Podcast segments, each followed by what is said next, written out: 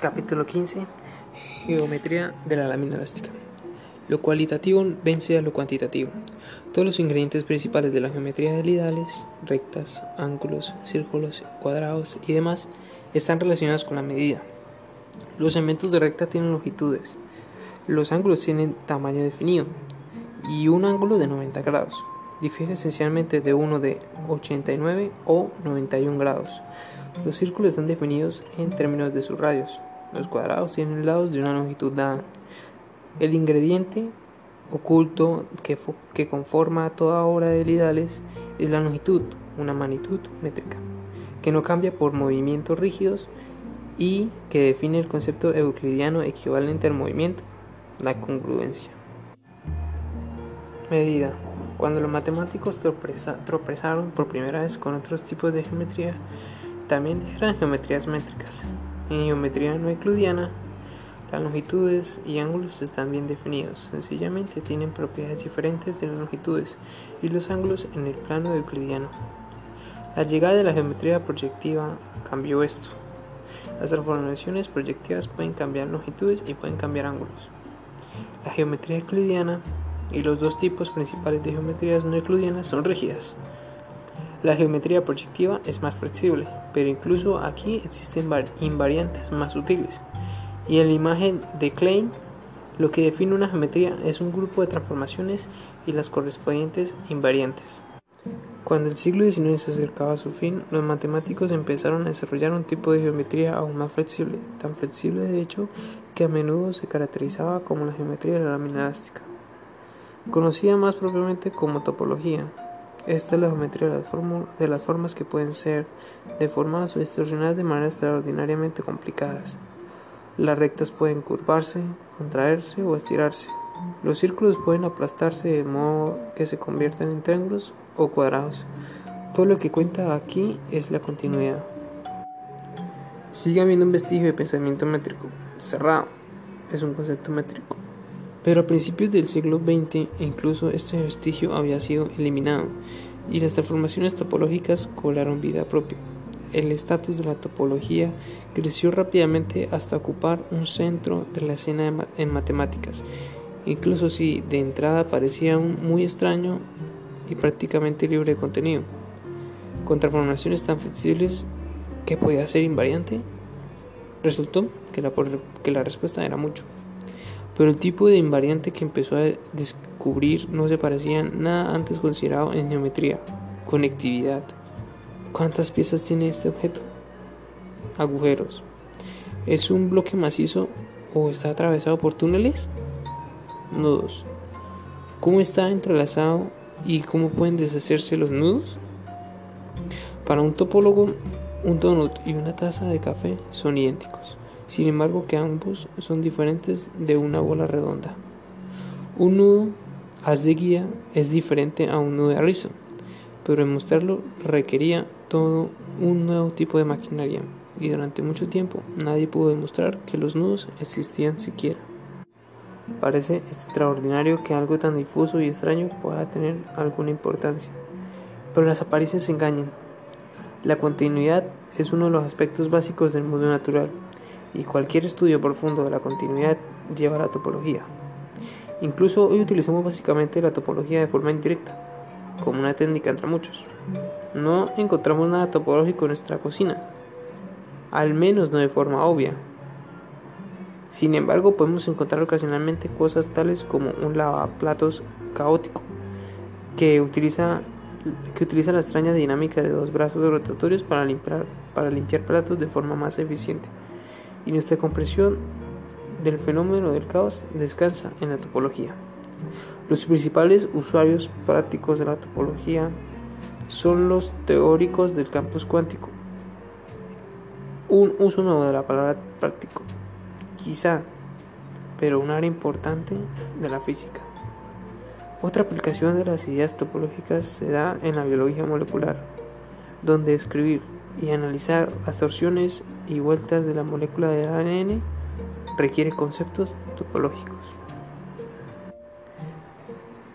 de bastidores, la topología está presente en todas las matemáticas de la corriente principal y permite el desarrollo de obras técnicas con usos prácticos más obvios.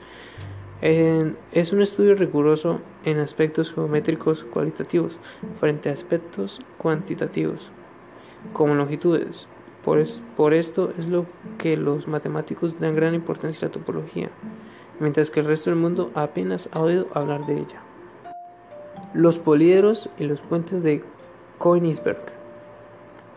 Aunque la topología solo empezó a despegar alrededor del 1900, hizo apariciones ocasionales en las matemáticas anteriores. Dos elementos en la prehistoria de la topología fueron introducidos por Euler, su fórmula de los, para los poliedros y su solución al rompecabezas de los puentes de Königsberg. En 1639 Descartes había advertido una curiosa característica de la numerología de los óleos regulares. Consideremos, por ejemplo, un cubo. Este tiene 6 caras, 12 aristas y 8 vértices. Sumamos 6 y 8 y obtenemos 14, que supera en 2 a 12. ¿Qué pasa con el dodecaedro?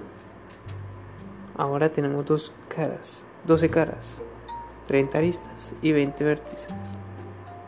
Y 12 más 20 son 32, que supera en 2 a 30. Lo mismo sucede con el tetaedro y el icosiaedro. De hecho, la misma relación parece funcionar para casi cualquier poliedro.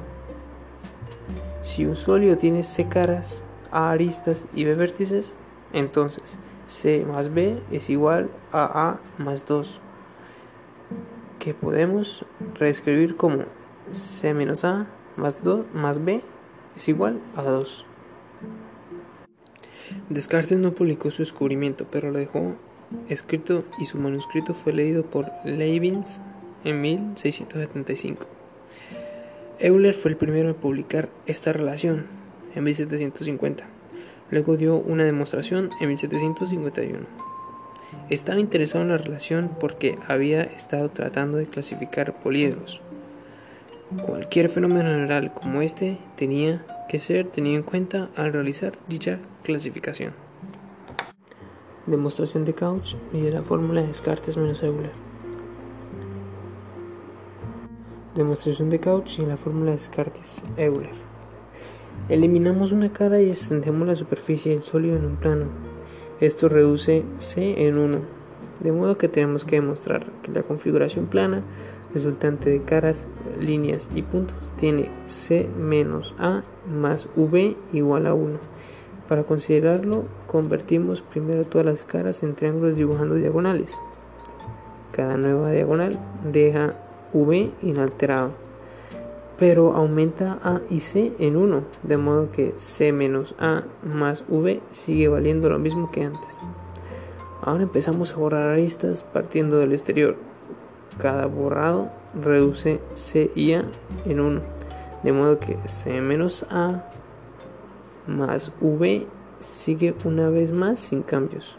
Cuando ya no hay más caras que borrar, nos quedamos con un árbol de aristas y vértices que no tienen lazos cerrados uno a uno, borramos los vértices terminales junto con las aristas que los unen.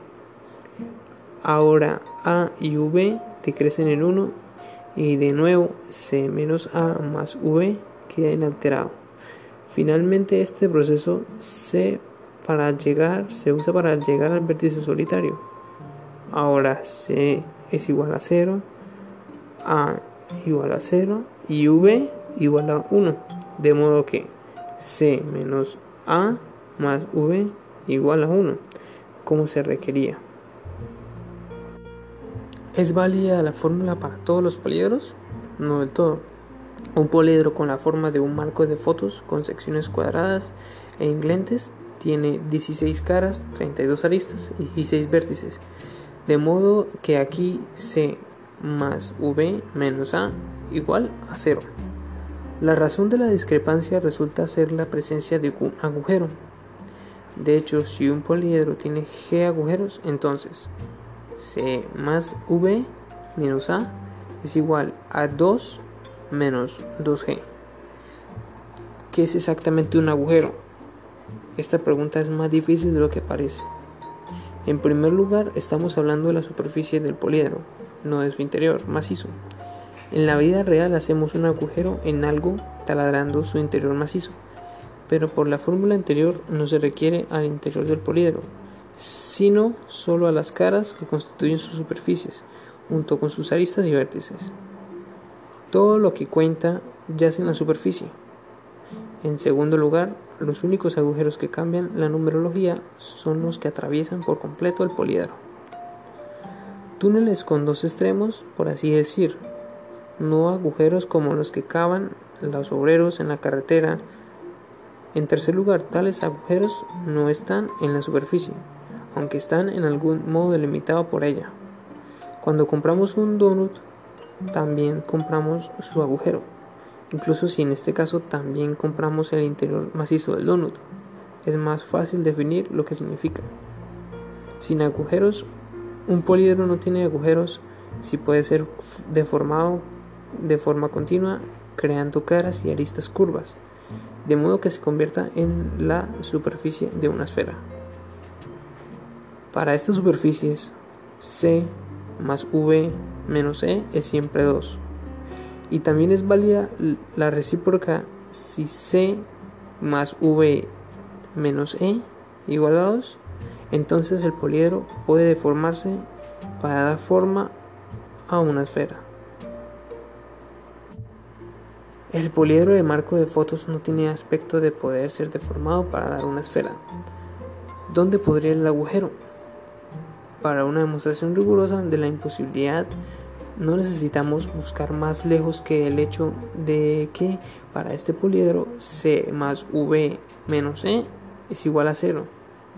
Esta relación es imposible para las superficies que puedan deformarse hasta dar esferas.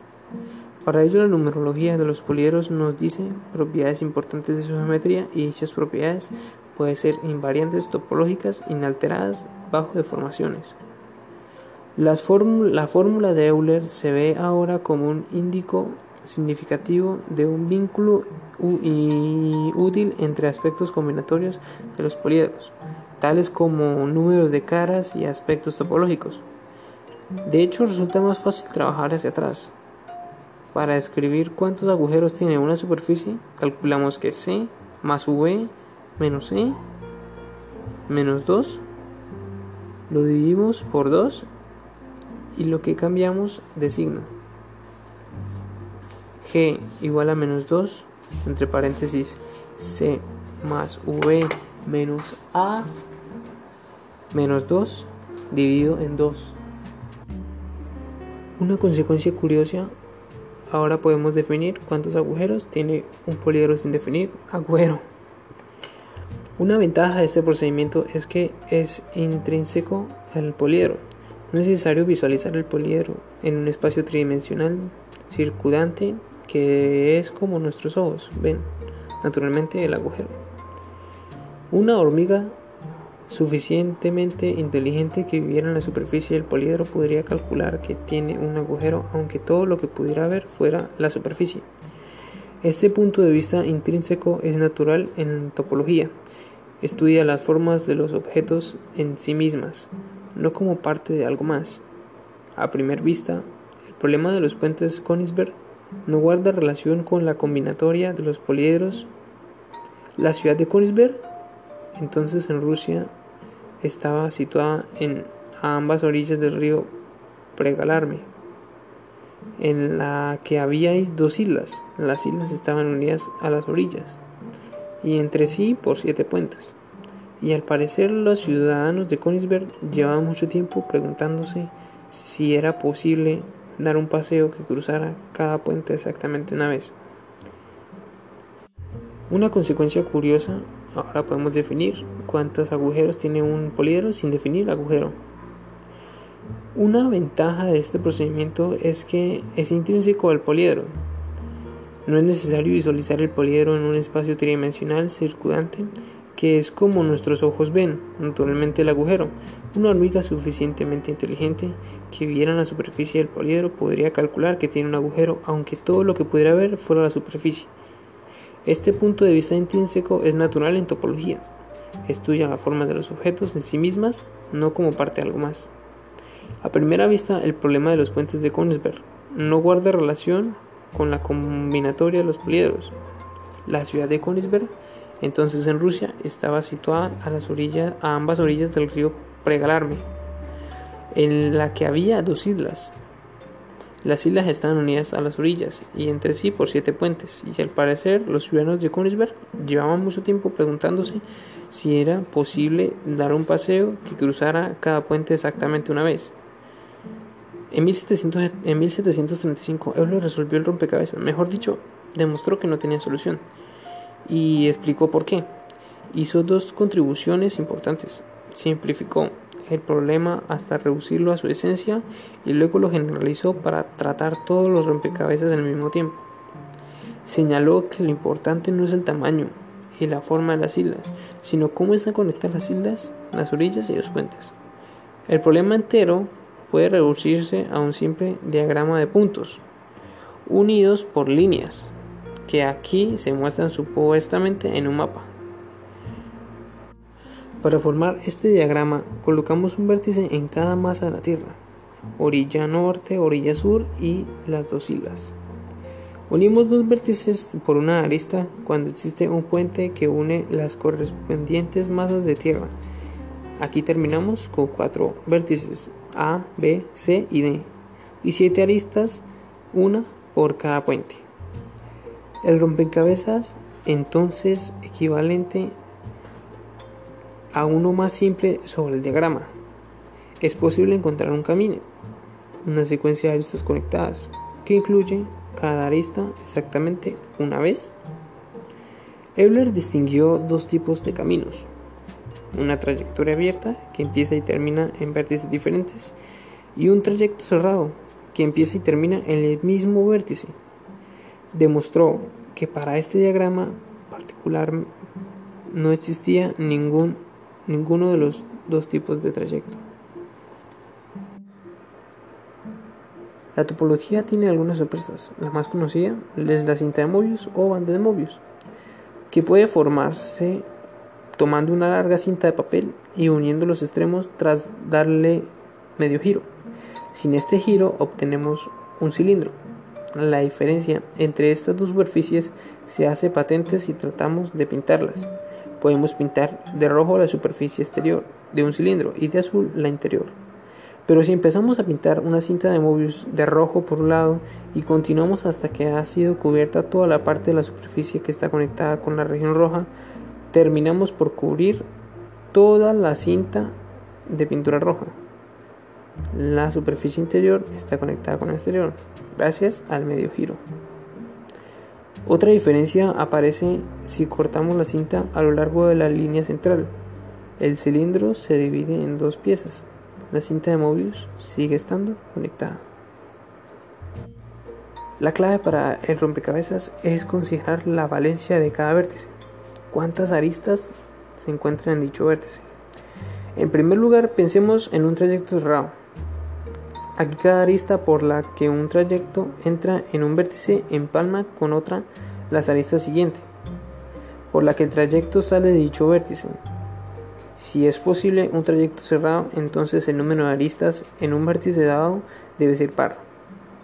En resumen, cada vértice tiene, debe tener valencia par, pero el diagrama tiene tres vértices de valencia 3 y uno de valencia 5 todos números impares.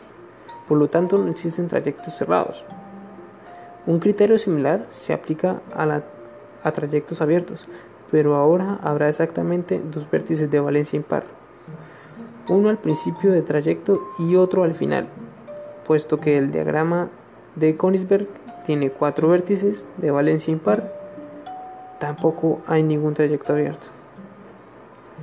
Euler dio un paso más demostró que estas condiciones necesarias para la existencia de un trayecto son también suficientes con tal de que el diagrama sea conexo. Los vértices cual, cualesquiera están unidos por un camino.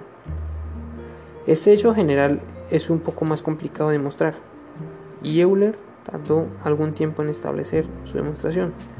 Hoy podemos dar una demostración en unas pocas líneas. Propiedades geométricas de los diagramas. Los dos descubrimientos de Euler parecen pertenecer a áreas de las matemáticas completamente diferentes, pero un examen más detallado revela que tienen elementos en común.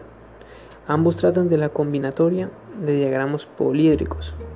Uno cuenta caras, aristas y vértices y el otro cuenta valencias.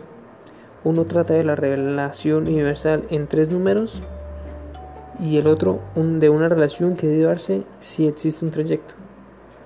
Pero es evidente que tiene un aire similar, visto con más profundidad, y esto pasó inadvertido durante más de un siglo. Ambos son más invariantes bajo transformaciones continuas. La posición de los vértices y las aristas no importan, lo que cuenta es cómo se conectan entre sí. Ambos problemas parecían el mismo, si los diagramas se dibujaran en una lámina elástica y la lámina fuera distorsionada, la única manera de crear diferencias significativas sería cortar o rasgar la lámina o pegar partes a otras, pero estas operaciones destruyen la continuidad. El germen de una teoría fue evidente para Gauss, que de cada cuanto en cuando causaba un gran relevo insistiendo en la necesidad de una teoría de las propiedades geométricas básicas de los diagramas. También desarrolló un nuevo invariante topológico que ahora llamamos el índice o número de enlace en un trabajo sobre magnetismo. Este número determina cómo se enrolla una curva cerrada alrededor de otra. Gauss dio una fórmula para calcular el número de enlace a partir de las presiones analíticas para las curvas. Una invariante similar, el número de giros de una curva cerrada con respecto a un punto, estaba implícito en una de sus demostraciones del teorema fundamental de la álgebra. La influencia más importante de Gauss en el desarrollo de la topología llegó a través de uno de sus estudiantes, Johann Listing, y su ayudante Augustus Mobius. Listing estudió con Gauss en 1834 y su, y su obra Por Studien zur Topologie introdujo la palabra topología. El propio Listing había preferido llamar a la disciplina geometría de la posición, pero esta expresión ya había sido propuesta por Carl von Staudt para dar a entender geometría proyectiva, de modo que Listing tuvo que encontrar otra palabra. Entre otras cosas, Listing buscó generalizaciones de la fórmula de Euler para los parapolídros. Fue Mobius quien hizo explícito el papel de las transformaciones continuas. Mobius no era el más productivo de los matemáticos, pero, tendía a pensar todo de manera muy detallada y completa. En particular, advirtió que las superficies no siempre tienen dos caras distintas y puso como ejemplo la famosa cinta de Mobius. Esta superficie fue eh, cubierta independiente por Mobius y Listing en 1858. Listing lo publicó en Der Census Raimuchil Koplitz y Mobius lo hizo en un artículo sobre superficies. Durante mucho tiempo las ideas de Euler sobre poliedros fueron algo marginal en matemáticas, pero varios matemáticos destacados empezaron a vislumbrar una nueva aproximación a la geometría a la que la llamaron análisis situs, en análisis de la posición. Lo que tenían en mente era una teoría cualitativa de la forma por sí misma, para complementar la más tradicional teoría cuantitativa de las longitudes, ángulos, áreas y volúmenes. Esta visión empezó a ganar terreno cuando cuestiones de este tipo emergieron de las investigaciones tradicionales en las matemáticas de la corriente principal. Un paso clave fue el descubrimiento de conexiones entre el, análisis complejo y la geometría de superficies, y el innovador fue Riemann. La esfera de Riemann, la forma obvia de pensar en una función compleja f es interpretarla como una aplicación de plano complejo en otro.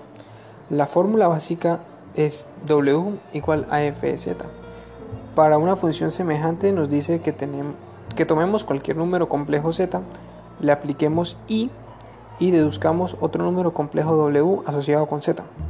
Desde el punto de vista geométrico, Z pertenece al plano complejo y W pertenece a lo que es de hecho una segunda copia al plano complejo, independiente de la primera. La esfera de Riemann. La forma obvia de pensar en una función compleja f es interpretarla como una aplicación de un plano complejo en otro. La fórmula básica es w igual a f de z. Para una función semejante nos dice que tomemos cualquier número complejo. z le apliquemos i y deduzcamos otro número complejo w asociado con z. Desde el punto de vista geométrico z pertenece al plano complejo y w pertenece a lo que es de hecho una segunda copia del plano complejo independiente de la primera. Sin embargo, este punto de vista no resulta ser más útil y la razón está en las singularidades. Las funciones complejas suelen tener puntos interesantes, en los que el comportamiento normal y cómodo se hace terriblemente inadecuado. Por ejemplo, la función f de z igual a 1 sobre z se comporta bien para todos z excepto 1. Cuando z es igual a 0, el valor de la función es 1 sobre 0, que no tiene sentido como un número complejo ordinario, pero con un esfuerzo de imaginación puede considerarse como infinito. En concreto, si z se aproxima mucho a 0, entonces 1 sobre z se hace muy grande. En este sentido, infinito no es un número sino un término de que describe un proceso numérico, hacerse tan grande como uno quiera. Gauss ya había advertido que los infinitos de este tipo crean nuevos tipos de comportamiento en la integración compleja. Riemann encontró útil incluir el infinito entre los números complejos y encontró una bella forma geométrica de hacerlo. Coloquemos una esfera unidad de modo que esté situada sobre el plano complejo. Ahora asociamos puntos en el plano con puntos en la esfera por proyección estereográfica. Es decir, unimos con una recta el punto en el plano con el polo norte de la esfera y vamos donde dicha recta corta la esfera. Esta construcción se denomina la esfera de Riemann. El nuevo punto en el infinito es el polo norte de la esfera, el único punto que no corresponde a un punto en el plano complejo. Sorprendentemente, esta construcción encaja maravillosamente en los cálculos estándar en análisis complejo y ahora ecuaciones como 1 sobre 0 es igual a infinito. Tiene perfecto sentido. Los puntos en los que una función compleja f toma el valor x se llama polos y resulta que se puede aprender mucho sobre f si se sabe dónde están sus polos. La esfera de Riemann solamente no habría atraído la atención hacia las cuestiones topológicas en análisis complejo, pero un segundo intento de singularidad llamada un punto rama hacía esencial la topología. El ejemplo más simple es la función raíz cuadrada compleja f de z igual a raíz de z. La mayoría de los números complejos tienen dos raíces cuadradas distintas, como sucede con los números reales. Estas raíces cuadradas difieren solo en su signo. Una es al menos la otra. Por ejemplo, las raíces cuadradas de 2i pueden ser 1 más i, i menos 1 menos i. Igual que las raíces cuadradas reales del 4 son 2 menos son 2 y menos 2. Sin embargo, hay un número complejo con solo una raíz cuadrada, a saber 0. ¿Por qué? Porque 0 mm, y menos 0 son iguales. Para ver por qué 0 es un punto rama de la función raíz cuadrada, imaginemos que partimos del punto 1 eh, del plano complejo y escogemos una de las dos raíces cuadradas. La elección obvia es también 1. Ahora movemos poco a poco el punto a lo largo del círculo de unidad. Y mientras lo hacemos, nos fijamos en la raíz cuadrada que sigue variando de forma continua. Cuando hemos recorrido la mitad del círculo hasta menos 1, la raíz cuadrada solo ha recorrido una parte del camino hasta más i desde raíz de menos 1 igual a más i o menos i. Continuando hasta complementar el camino, volvemos al punto de partida 1. Pero la raíz cuadrada que se mueve a la mitad de la velocidad termina en menos 1. Para que la raíz cuadrada vuelva a su valor inicial, el punto tiene que recorrer el círculo dos veces. Riemann encontró una manera de demostrar este tipo de singularidad, desdoblando la esfera de Riemann en dos capas. Dichas capas están separadas, excepto en los puntos 0 y infinito, que es un segundo punto rama. En estos dos puntos las capas se unen, o pensándolo al revés, se ramifican a partir de las capas.